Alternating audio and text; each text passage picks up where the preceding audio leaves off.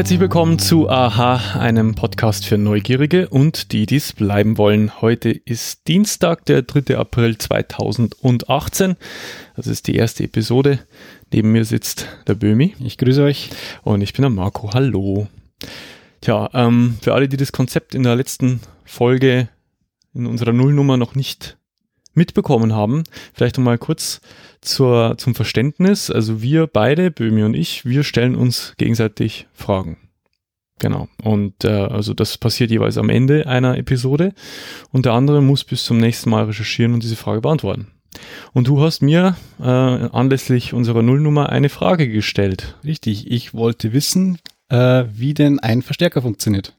Also und zwar im, äh, im Detail Gitarrenverstärker. Mhm. Ich denke, auf den hast du ja vorbereitet. Genau. Und ja, ich bin gespannt. Ja, also wie funktioniert ein Gitarrenverstärker?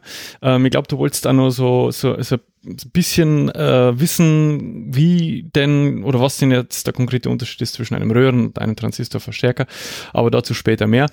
Ähm, ich habe versucht, mich da ein bisschen einzulesen. Ich kannte mich, obwohl ich selbst mal musiziert habe, elektrisch musiziert habe, äh, in dieser Materie nicht sonderlich gut aus. Für mich war es ein, ein interessanter Streifzug und ich versuche euch das jetzt mal zu erklären. Aber bevor, also bevor man überhaupt ein, ein Signal verstärken kann und überhaupt sich dem Thema äh, Signalverstärkung und Gitarrenverstärker widmen kann, sollte man sich natürlich erstmal überlegen, wie kommt denn bitteschön jetzt ähm, überhaupt der Ton aus dem Instrument? In diesem speziellen Fall natürlich einer E-Gitarre oder einem E-Bass, nicht zu verwechseln mit einem Akustikinstrument. Da ist äh, die Technik wieder eine ganz andere. Aber bei einem, äh, bei einer E-Gitarre beispielsweise gibt es ja diese sogenannten Tonabnehmer. Und diese äh, Tonabnehmer, ähm, das ist quasi ein, ein elektroakustischer Wandler, der eben die mechanischen Schwingungen einer, einer Gitarrenseite in eine elektrische Spannung wandelt. Ähm, wie funktioniert es? Also jeder, der schon mal eine E-Gitarre gesehen hat, der wird da feststellen, dass unter äh, jeder Seite ähm, im Bereich der ja, Schlagbrett, des Schlagbretts, genau, ähm, ja, so einzelne manchmal sieht man keine Punkte, äh, manchmal sieht man sie ganz deutlich, also so, so metallische Punkte unterhalb der Seiten zu finden sind. Ja? Also, also so kleine Brücken im Gitarrenkorpus. Genau. Also wir werden da mal, mal ein, ein Foto verlinken für, für die wenigen von euch, die noch nie im Leben eine E-Gitarre gesehen haben. Und dieses Teil nimmt man eben ähm, Tonabnehmer. Tonabnehmer, genau. Und äh, wie funktioniert das Ganze jetzt? Naja, die Seiten müssen in dem Fall äh, zwingend ähm, ferromagnetisch sein. Ja? Das heißt also, du brauchst magnetische Seiten. Es ist jetzt anders wie in einer Konzert, also im Bereich einer Konzertgitarre, wo du tatsächlich nur die Bassseiten ähm, umwickelt hast und die, die hohen Seiten ja aus Nylon sind. Die würden nicht funktionieren, sondern du brauchst ferromagnetische Seiten. Das ist mal das, die erste Voraussetzung. Und du hast quasi äh, unter jeder Seite einen, einen kleinen, aufrecht stehenden ähm, Magneten, Stabmagneten. Ja, also die sind, äh, ich weiß nicht, sind nicht mal so groß wie mein kleiner. Äh, die haben so einen Durchmesser von vielleicht einem halben Zentimeter. Ja, nicht ungefähr. Mal, ja. Durch, Durchmesserlänge weiß ich jetzt nicht genau, äh, variiert wohl auch, ähm, aber geht natürlich nicht sehr tief rein, weil der Korpus einer Gitarre jetzt ja auch nicht ähm, megamäßig ähm, äh, dick ist und jeder, der schon mal so einen Tonabnehmer irgendwie in der Hand hatte, weiß, so, so dick sind die nicht. Naja, jedenfalls hat man natürlich bei äh, sechs, äh, üblicherweise sechs Gitarrenseiten sechs einzelne Stabmagneten unter jedem dieser Seiten aufrecht stehen und die wiederum sind mit einer Spule umwickelt. Ja, und wie wir alle, die wir in Physik aufgepasst haben, wissen. Also ich nicht. Äh, genau, und ich äh, wusste auch nicht. Ähm, durch, äh, dadurch, dass wir einen Dauermagneten haben, der sich in einer Spule befindet, äh, führen Änderungen im Magnetfeld zu einer induzierten Spannung. Mhm. Ja, das heißt also, in dem Moment, wo du eine, diese magnetische Seite ähm, über diesem Stabmagneten, der wiederum in einer Spule steckt, in Bewegung setzt, induzierst du Spannung. Eine geringe Spannung, also ähm, da sprechen wir von ungefähr sowas wie 0,1 Volt. Das ist nicht ja, viel. Das ist nicht viel. Ähm, aber es reicht. Aber es reicht erstmal und es hängt auch so ein bisschen von der Dicke der Seite ab und natürlich ihrer Schwingungsrichtung und der Schwingungsstärke, also der Amplitude der Lautstärke, also wie stark du diese Seite halt letztendlich anschlägst. Mhm. Ja? Mhm. Und natürlich ähm, kann man jetzt schon eben anhand der Schwingungsfrequenz ergibt sich demnach auch eine, eine, eine, eine Wechsel, eine Wechselspannung. Ja, also du hast im Prinzip eine, eine Schallwelle, ist ja auch so eine Sinuskurve. Mhm. Ja, und genauso hast du dann eine, deine Wechselspannung, die halt in diesem Bereich von 0,1 Volt ein, ein ähnliches Bild Mhm. in Form einer Spannungskurve ergibt, wie dein ursprünglicher Schall. Okay, da gar kurze Zwischenfrage. Das heißt, weil es, es gibt ja, äh, also ich zum Beispiel habe meine Gitarren einen Ganzton runtergestimmt Mhm. und habe ein bisschen dickere Seiten drauf. Mhm. Das heißt, dadurch, dass die Seiten dicker sind und weniger Spannung haben Mhm. am Korpus, äh, schwingen die wahrscheinlich stärker Mhm. und geben dadurch mehr äh, Magnetresonanz ab und damit wirkt wahrscheinlich dann der Klang ab druckvoller. Wahrscheinlich, weil er mehr äh, Also ich, die, die Dicke. Dampf erzeugt vielleicht. Naja, die Dicke des, ähm, die, die, also eine dickere Seite hat natürlich mehr Masse und durch die höhere Masse versetzt du das Magnetfeld in mehr, äh, in mehr Bewegung und erzeugst somit, induzierst auch mehr Strom.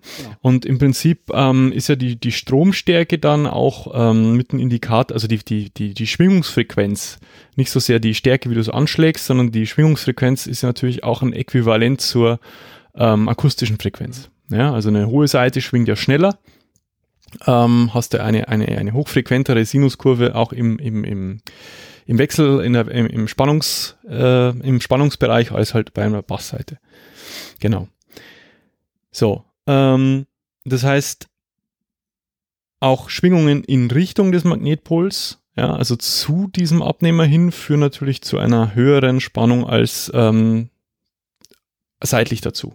Mhm. Logisch. Ja, ähm, das heißt, wenn man Seiten anschlägt, dann ist es ja immer so ein bis, bisschen eine Mischung aus einer horizontalen und einer vertikalen Bewegung oder Schwingung dieser Seite in Relation zu diesen Tonabnehmer zum Magneten. Mhm. Ja, also du schlägst ja nie 90 Grad senkrecht zum Tonabnehmer, sondern du schlägst ja immer so leicht 45 Grad. Nee, oder du zupfst, dann zupfst Ja, du sogar ja auch so 45 Grad weg. Ähm, ich sag mal jetzt, optimal wäre es äh, theoretisch in der Theorie, wenn du es tatsächlich äh, in 90 Grad Winkel machen würdest, dann hättest du den, den größten Effekt. Genau. Ähm, jetzt muss ich kurz in meine, in meine Notizen ähm, spicken, ob ich noch was vergessen habe. Nee, also das, das, das, ist im, das ist das Prinzip. Es gibt auch noch zwei unterschiedliche, also äh, es ist halt so, dass diese, diese Magneten, ähm, die sind natürlich klein, ja, und du möchtest die natürlich jetzt vor ähm, Störeinflüssen noch äh, schützen, ja. Ähm, das heißt, äh, die sind oftmals noch ähm, ummantelt äh, von, äh, also mit irgendeinem Wachs oder, oder dergleichen, also auch oftmals mit, mit, mit Bienenwachs äh, eingelassen, diese Spulen Ah, ja. äh, dass sie weniger störanfällig macht für ähm, elektromagnetische äh, Strahlung im Umfeld, ähm, aber auch akustischen Schall. Ja. Und es gibt ähm, zwei Arten von Tonabnehmern. Also hier steht äh, Paraffin äh, oder mit, mit Bienenwachszugabe werden diese äh, werden diese, diese Tonabnehmer, äh, diese Spulen noch eingelassen. Ja. Also, aber es ist alles winzig klein. Ja.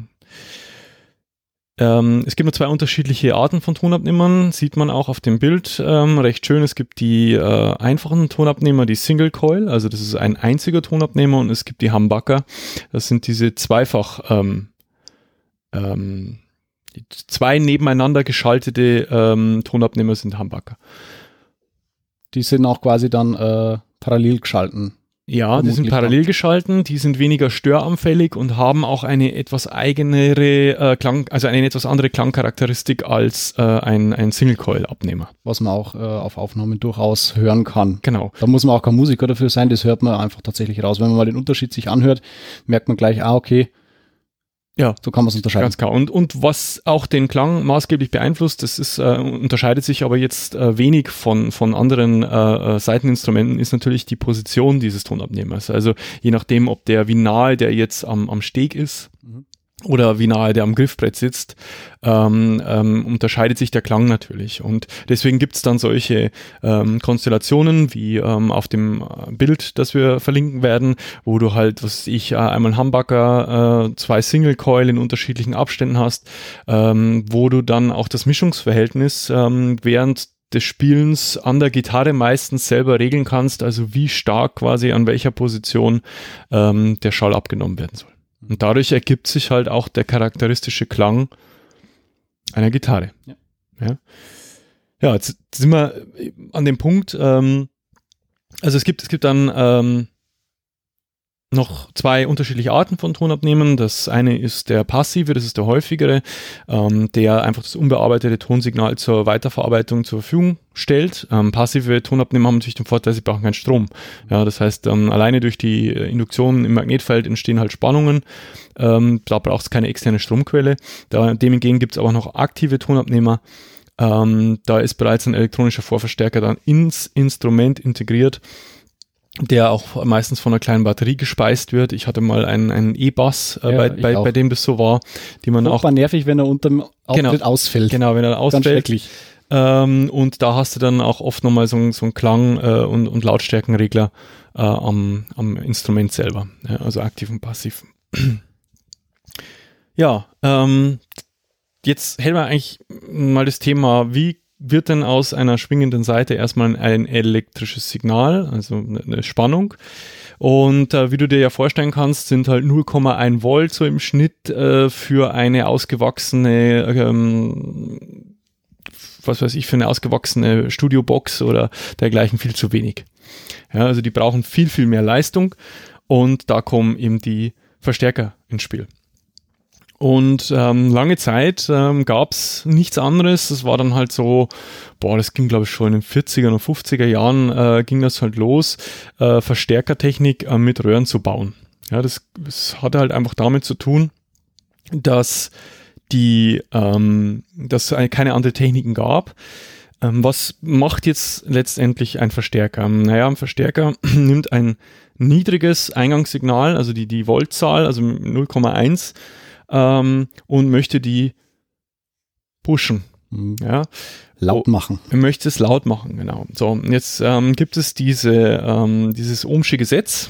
Ja, sind wir wieder bei der Physik. Oh und dieses äh, Ohmsche Gesetz sagt, äh, U ist gleich R mal I. So, und U ist gleich R mal I, ähm, ist relativ leicht zu erklären. U ist also die Spannung, die anliegt, in Volt ja, gemessen. R ist der Widerstand in Ohm und I ist die Stromstärke in Ampere.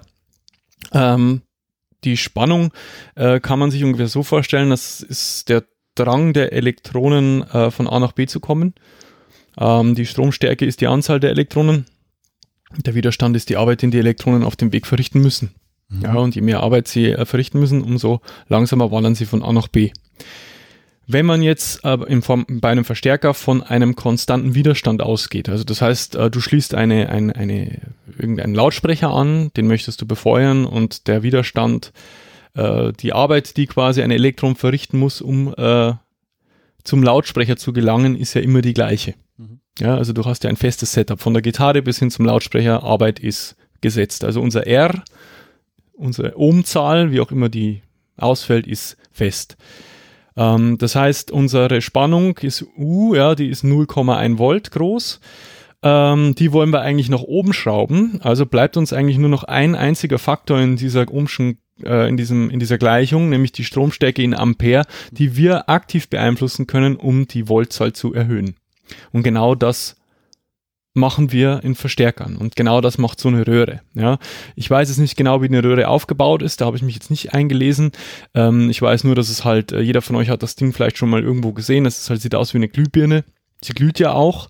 Ja, ja ähm, das heißt, es ist schon mal ähm, Strom, also sie brauchen sehr viel Leistung.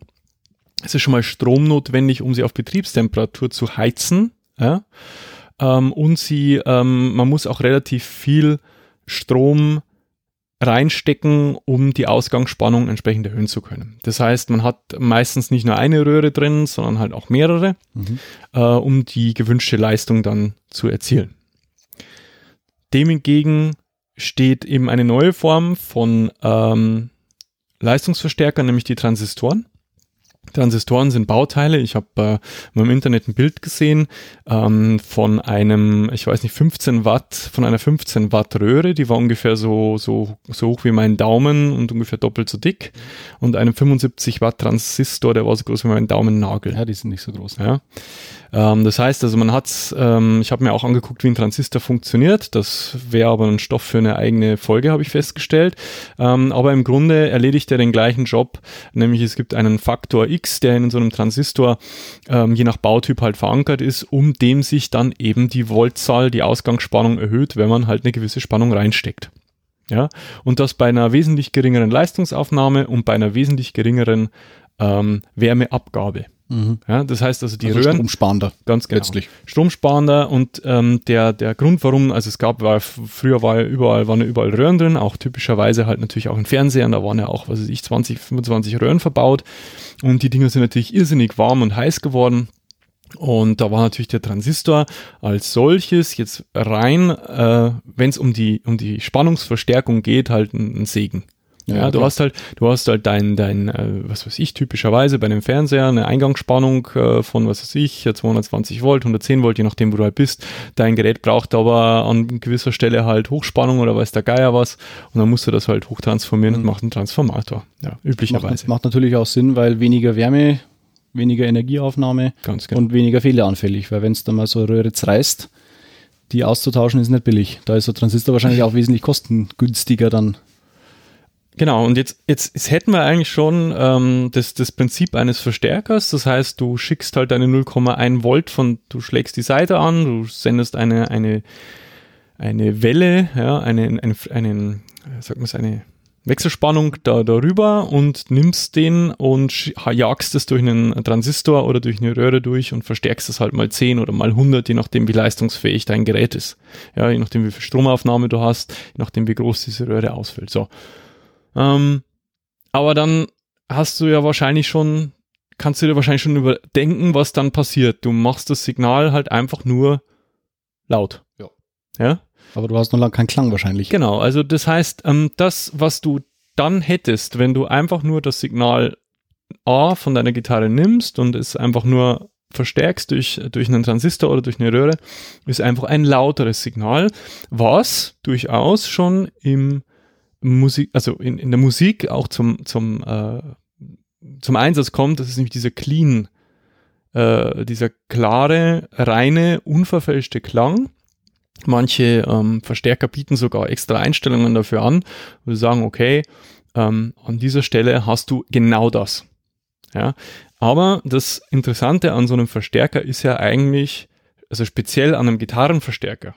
Das war ja deine Frage, weil jeder andere Verstärker, auch der in deinem Wohnzimmer, der ist nämlich tunlichst bedacht, nicht Nicht zu verfälschen. nicht zu verfälschen. Der will nicht verzerren. Ganz im Gegenteil. Also die Bauteile und die Verstärker und, und also die, die, die, die äh, Transistoren sind so gewählt, dass eben keine Verzerrung des Eingangssignals stattfindet, dass es eins zu eins so ist, wie es reinkommt. Und das will der Gitarrist, der Elektrogitarrist aber nicht haben.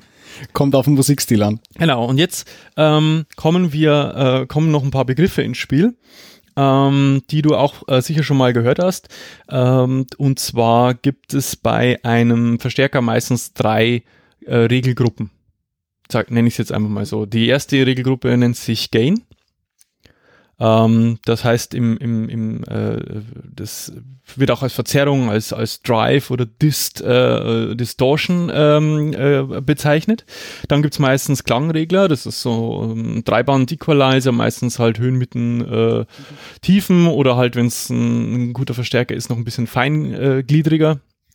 Ähm, die machen genau das, was man von ihnen erwartet. Du kannst ja anhand der Stromstärken äh, die Signale einordnen, also anhand der, der Frequenz äh, ganz genau sagen, was sind Höhen, was sind Tiefen und kannst die halt dann entsprechend verändern, ja, verstärken oder, oder abschwächen. Und es gibt meistens halt noch einen Lautstärkeregler. Was natürlich jetzt die Frage aufwirft, was um alles in der Welt ist denn der Unterschied zwischen Gain und Volume?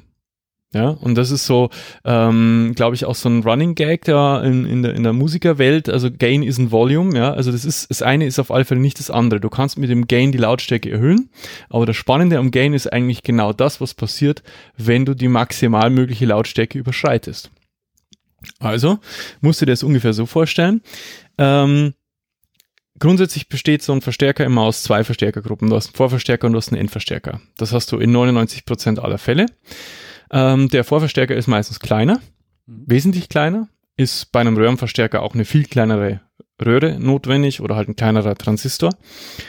Und dieser Vorverstärker ist fürs Gain verantwortlich. Und was, wie funktioniert Gain? Also da habe ich mich auch ein bisschen einlesen müssen, weil ich keine Ahnung hatte, was da genau eigentlich passiert. Ein Bauteil, ein Transistor oder ein eine Röhre ist je nach Ausfertigung in der Lage, das Signal, die, die Lautstärke, die Amplitude eines Signals bis zu einer gewissen Grenze zu verstärken. Mhm. Ja, das hängt vom Transistor ab oder von der Röhre. Und von äh, der, eine Verzerrung findet dann statt, wenn du den, du kannst den Gain-Regler weiterdrehen. Ja, aber ab über die 100% hinaus. Genau, quasi. also Gain, also die 100% auf einem Gain-Regler sind nicht die 100% Lautstärke, mhm. sondern es ist deutlich mehr Laut, also aber es ist die, es ist die Erhöhung letzt, also die künstliche Erhöhung des Eingangssignals, nicht des Ausgangssignals. Sehe ich das richtig? Naja, die, das Ausgangssignal ist das Vorverstärker. Ja, genau. Genau, das Eingangssignal also du, du nimmst, von meiner Gitarre. Du nimmst das Eingangssignal und, und jagst es durch den Vorverstärker und du drehst erstmal am Gain. Und ich sage jetzt mal, der bei relativ früh schon, ich glaube jetzt mal so, ich, das ist jetzt eine, eine, eine, willkürliche Zahl, die ich hier in den Raum werfe, ich würde mal sagen, bei 20% oder 25% der 100 erreichst du eigentlich schon die maximal mögliche Lautstärke dieses Vorverstärkers und ab dann fängst du an, das Signal trotzdem zu verstärken. Es wird nicht mehr lauter, aber es wird verzerrt. Und was passiert beim Verzerren? Naja, du schneidest ähm, von so einer Kurve, von so einer Sinuswelle einfach, du klippst die oberen Frequenzbänder weg. Mhm. Und ist natürlich klar, ähm, es gibt ja äh, äh, Berge und Täler in so, einem, in so einer Kurve und je weiter du quasi die Täler nach oben schiebst, ja, umso mehr von diesem Signal wird abgeschnitten, mhm. geklippt. Und das, diesen Effekt oder den, diesen Prozess, den man da vornimmt, nennt man Overdrive. Ja, mhm. also mhm. du mhm. schiebst quasi die, äh, die Täler deiner, deiner Kurve immer weiter nach oben, weil du möchtest das Signal ja, also wenn du, wenn du, wenn du eine Welle quasi größer machst, dann werden ja nicht nur die, die äh, Berge, also die, die, die Gipfel dieser Welle ähm, größer, sondern auch die Täler. Ja, klar. Und du schiebst halt quasi diese Welle immer weiter raus, aber irgendwo ist oben und unten einfach eine harte Grenze durch den Verstärker, durch den Transistor gesetzt und alles, was darüber rausgeht, gibt Distortion, Crunch, High Gain, Overdrive, wie auch immer es bezeichnet wird. Es ist immer eine Form von Verzerrung. Ja. Und also die Grenze zu diesem, zu dieser, zu diesem Overdrive ist eben dieses, ist dieser clean, diese, diese mhm. cleane Verstärkung. Und ähm, alles, was darüber hinausgeht, ist verzerrt. So, und jetzt, jetzt kannst du natürlich schon, also du kannst, hast ja auch schon bei manchen äh, E-Gitarren auch einen, einen Vorverstärker im, im, in der Gitarre und du regelst ja auch schon Volume, die Lautstärke, ja.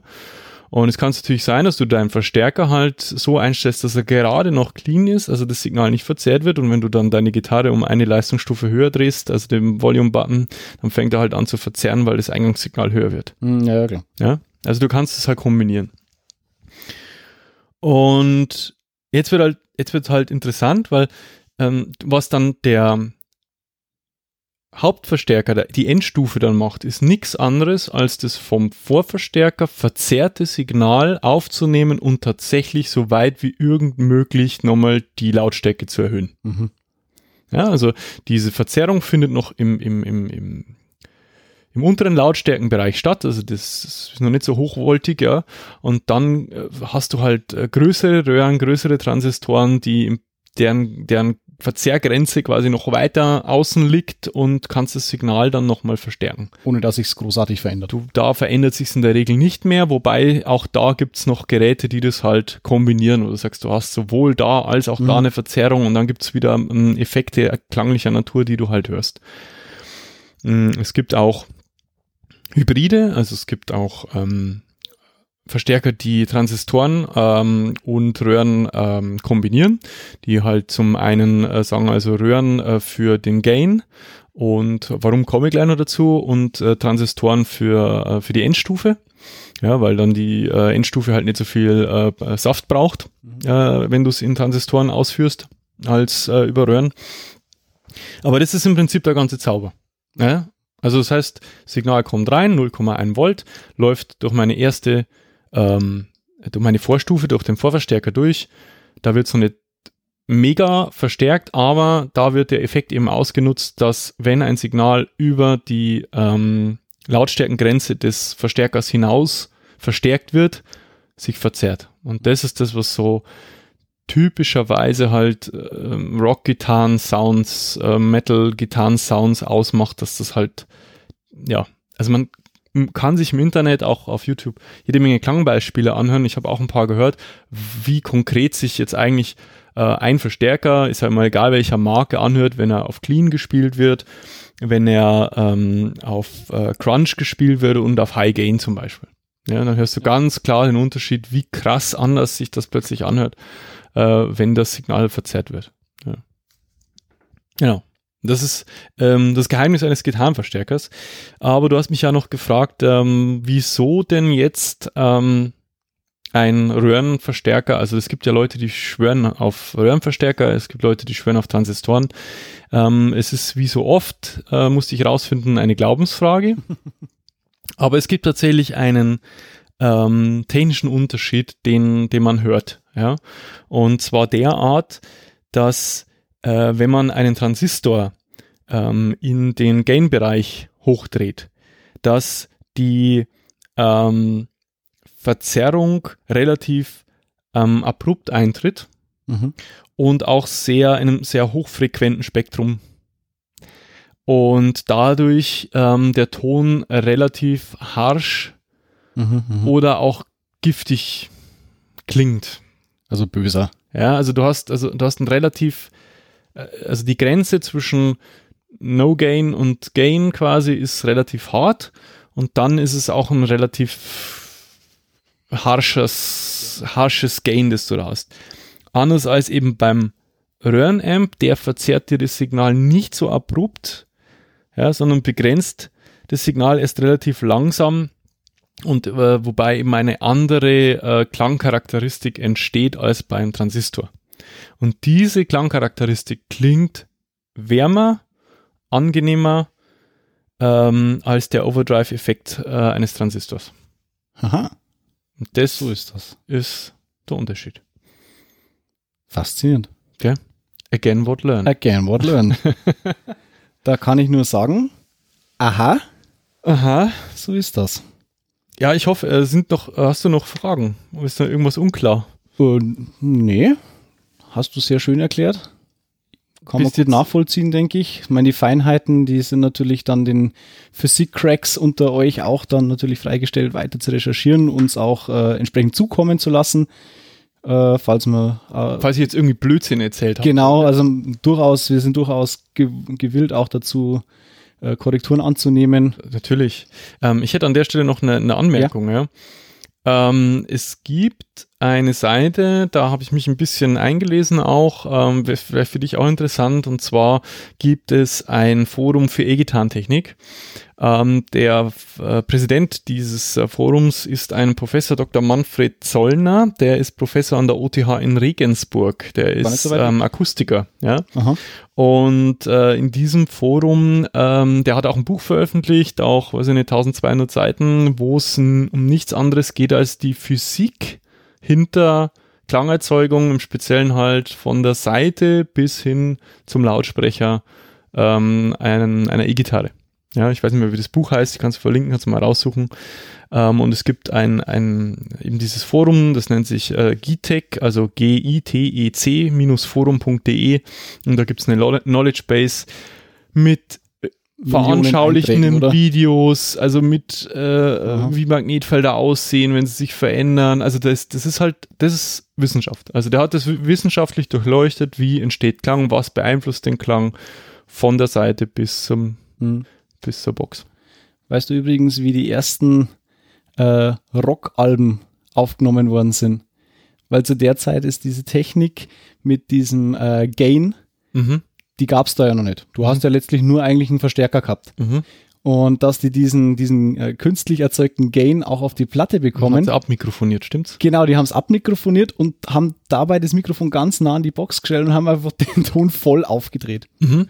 Und dadurch haben die diese künstliche Verzerrung einfach durchs Mikrofon hinbekommen. Das machen aber heute noch Musiker. Teilweise, ja. Ja, also dass sie vor, also einen cleanen Gitarrensound über ihren Verstärker schicken, davor ein Mikrofon platzieren und das übersteuern lassen. Genau.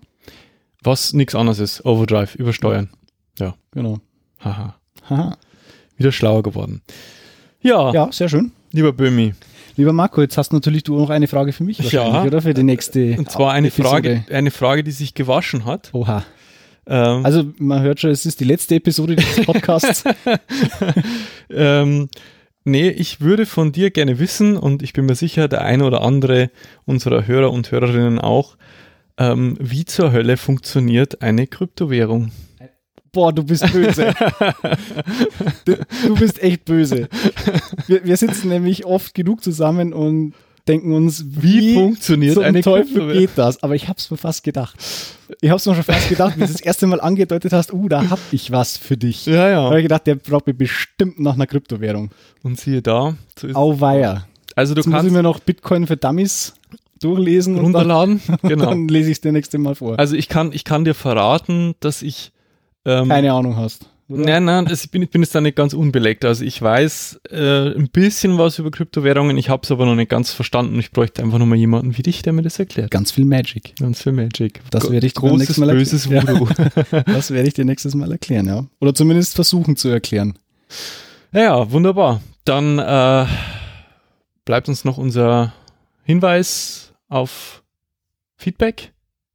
Immer her damit. Immer her damit, genau. Äh, ihr könnt ähm, uns Kommentare hinterlassen auf äh, aha.exclamatio.de. Ähm, ihr könnt uns äh, natürlich auch eine E-Mail schreiben.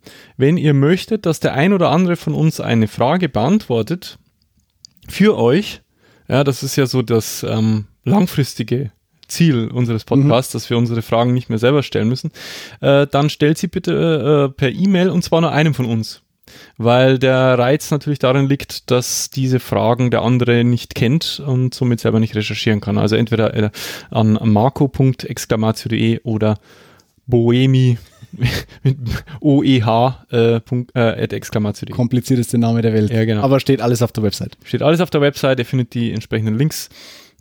Und ähm, über eine 5-Sterne-Bewertung auf iTunes würden wir uns natürlich sehr, sehr freuen. Natürlich. Auf ein Review auf Panoptikum.io. Genau und so weiter und so fort, die einschlägigen Podcast-Seiten. Seiten. Richtig. Ähm, dann bedanken wir uns ganz herzlich fürs Zuhören. Ich hoffe, ihr habt äh, wieder, Böhmi, ähm, ein bisschen was Neues gelernt. Ich auf jeden Fall. Als alter Musikhase ja. Ja, und ich freue mich auf alle Fälle darauf, äh, endlich Kryptowährungen zu verstehen. Und reich zu werden. und reich zu werden. ähm, dann bis zum nächsten Mal. Macht es gut. Tschüss. Tschüss.